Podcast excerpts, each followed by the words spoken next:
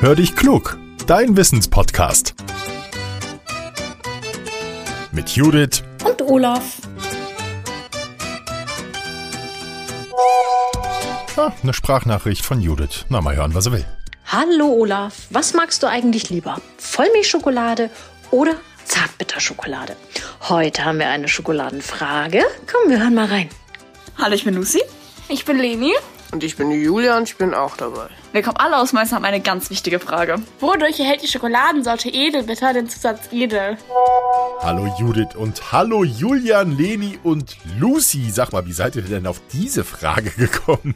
Also ich bin ja persönlich ein großer Fan von Vollmilchschokolade. Bitterschokolade ist nicht so meins. Jetzt habt ihr diese Frage gestellt. Also denke ich, bei euch ist es anders. Ist völlig in Ordnung. Bleibt mehr Vollmilchschokolade für mich. Als ich dann recherchiert habe, um euch antworten zu können, habe ich etwas Wunderbares entdeckt, denn auch Vollmilchschokolade kann edel sein. Also beide Schokoladen können diesen Zusatz edel bekommen. Der Name Edelbitterschokolade oder Edelvollmilchschokolade kommt vom Kakao, der drinstecken muss. Das ist nämlich sogenannter, ja klar, Edelkakao. Der verspricht eine besondere Qualität. Der soll einen einzigartigen Geschmack und eine einzigartige Farbe haben. Und es gibt eine Liste mit Ländern, die diesen Kakao liefern dürfen. Dazu gehört zum Beispiel das Land Peru. Kommt der Kakao aus Ländern, die nicht auf der Liste stehen, darf er deshalb auch nicht als Edelkakao verkauft werden.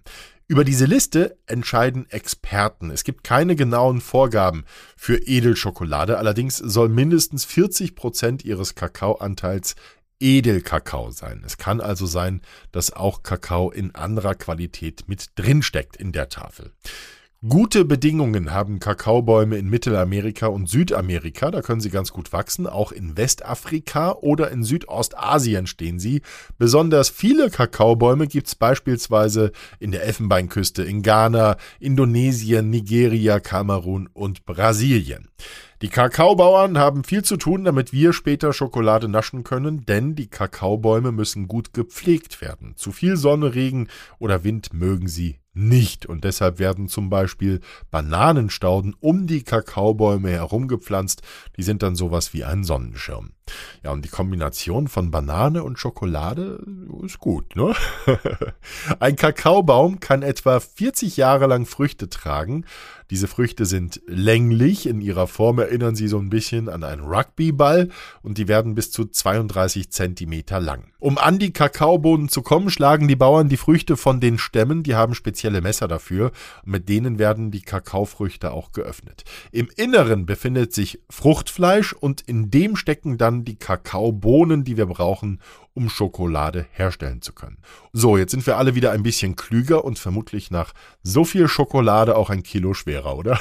Wenn ihr auch eine spannende Frage für uns habt, so wie Julian, Lucy und Leni, dann nehmt sie bitte als Sprachmemo auf und schickt sie an hallo at podcast-factory.de. Ihr könnt auch unsere Speakpipe benutzen. Den Link dafür findet ihr in den Show Notes. Bitte verratet uns dann auch, wie ihr heißt, wie alt ihr seid und wo ihr herkommt. Und teilt unseren Podcast bitte, wenn er euch gefällt oder lasst uns eine gute Bewertung da. Das hilft uns. Ganz wichtig, hört auch mal in unseren neuen Podcast rein. Der heißt erst saugen, dann wischen und macht euch zu echten Putzprofis. Langweilig ist Putzen dann nicht mehr, das verspreche ich. Jetzt sage ich Tschüss und bis zum nächsten Mal. Euer Olaf.